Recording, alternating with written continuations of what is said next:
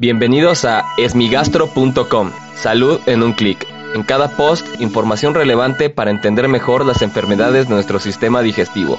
Bienvenidos. Hola, ¿qué tal? Soy Norberto Chávez y les doy la bienvenida otra vez a esmigastro.com. En este podcast daré respuesta a las dudas que tienen sobre las enfermedades del aparato digestivo. Y como todos los lunes y viernes vamos a hablar acerca de las enfermedades del hígado. En esta ocasión la pregunta la envía Alex al grupo de asesoría para pacientes con enfermedades hepáticas que tenemos en Facebook. Me voy a permitir leer el mensaje, es un mensaje un poco largo y probablemente algo técnico, pero creo que nos puede ayudar mucho a entender una problemática que se está presentando. El mensaje dice lo siguiente. Buenas noches doctor, le agradezco que me haya aceptado. Estoy muy triste y desesperada porque mi mamá tuvo hepatitis C. Recibió tratamiento y la declararon curada hace aproximadamente 10 años. Se hizo hoy una ecografía para descartar otro problema y este es el diagnóstico. Hígado graso con ecotextura homogénea, con medidas normales, sin dilatación de la vía biliar, intra ni extrahepática. Hígado de aspecto granular, ausencia quirúrgica de vesícula biliar. Páncreas de forma, situación y medidas normales. Vaso de forma, situación y medidas normales, sin lesiones en su interior.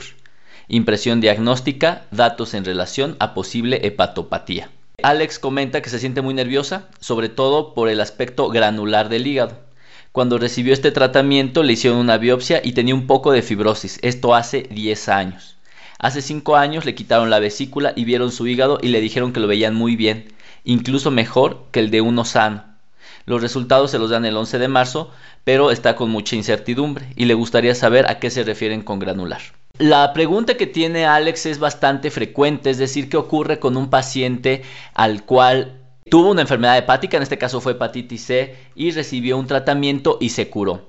Lo primero que hay que saber es algo que comenta en su mensaje, es decir, cuál fue el estado basal de la enfermedad ya que si el paciente tiene una enfermedad avanzada del hígado, es decir, un grado de fibrosis avanzado, y esto es un grado F3 o F4, de fibrosis hepática, es muy poco probable que el tratamiento revierta la fibrosis. Lo que va a ocurrir es que se va a estacionar la fibrosis, no va a haber un avance en el grado de la fibrosis, lo cual es bastante bueno.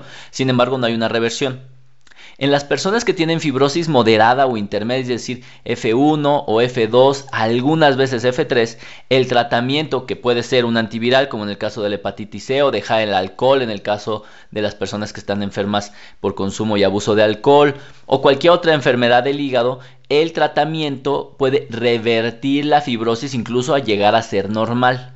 Y evidentemente si el paciente no, no presentaba ningún grado de fibrosis, al diagnóstico o al momento de recibir el tratamiento, pues seguramente va a ser un hígado completamente sano. Ahora bien, ¿qué es lo que pasa cuando se observa el hígado normal y todas las otras estructuras normales. En este caso el hígado tiene una conformación normal, el vaso está normal. El vaso es muy importante porque cuando el vaso está crecido también habla de una enfermedad crónica, es decir, habla de hipertensión portal.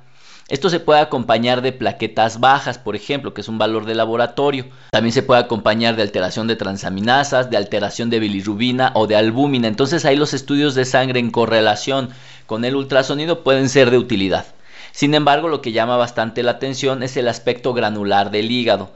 El aspecto granular del hígado puede indicar una enfermedad crónica, aunque no necesariamente una enfermedad grave. Es decir, si por ejemplo tenemos obesidad, es frecuente observar un hígado granular por hígado graso, por ejemplo. Entonces, el hígado granular, cuando todo lo demás es normal, probablemente tenga bajo valor diagnóstico. Sin embargo, como bien comenta Alex, pues causa cierta incertidumbre. Algo que nos puede dejar tranquilo en este caso es que cinco años antes, de manera macroscópica, es decir, durante una cirugía, se observó un hígado normal. Sin embargo, esto no es el diagnóstico de cirrosis hepática, ya que puede haber algún grado de daño y de esta manera se puede eh, ocultar porque no se ve en la superficie, que es lo que puede ver un cirujano cuando realiza un procedimiento quirúrgico como retirar la vesícula, es decir, como una colecistectomía.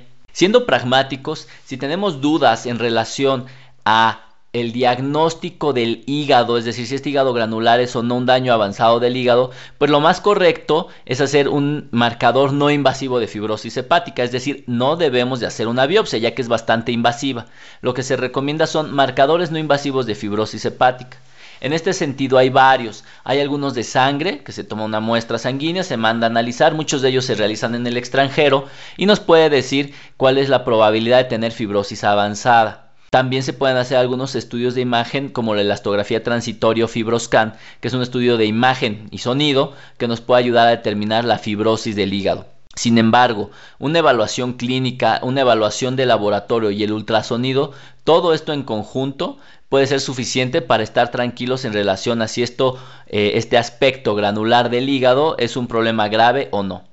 En base a los hallazgos de que hace 10 años prácticamente no tenía ningún daño importante en el hígado, que recibió tratamiento y que se curó, pues muy probablemente no haya de qué preocuparse, Alex. Sin embargo, la verdad es que la certidumbre solo la vamos a obtener si tenemos algún estudio adicional. Y en este sentido, mi recomendación concreta sería realizar un marcador no invasivo de fibrosis. Entonces hay que hablar con tu médico o acercarte con nosotros y poder revisar el hígado de mejor manera. Muchas gracias a Alex por enviarnos tu pregunta. Si tienes alguna duda, te invito a que escuche los episodios previos. Y si aún tienes algo que no te haya quedado claro, en el sitio web esmigastro.com encuentras el formulario a través del cual puedes enviarnos tu pregunta. Y si quieres participar en el podcast, solo marca el 55 41 69 11 04 y podrás grabar tu mensaje al cual yo daré respuesta. Gracias por haber escuchado este post. Si la información les fue útil, compártanla. Hagamos que más gente esté informada. Los esperamos en el próximo podcast.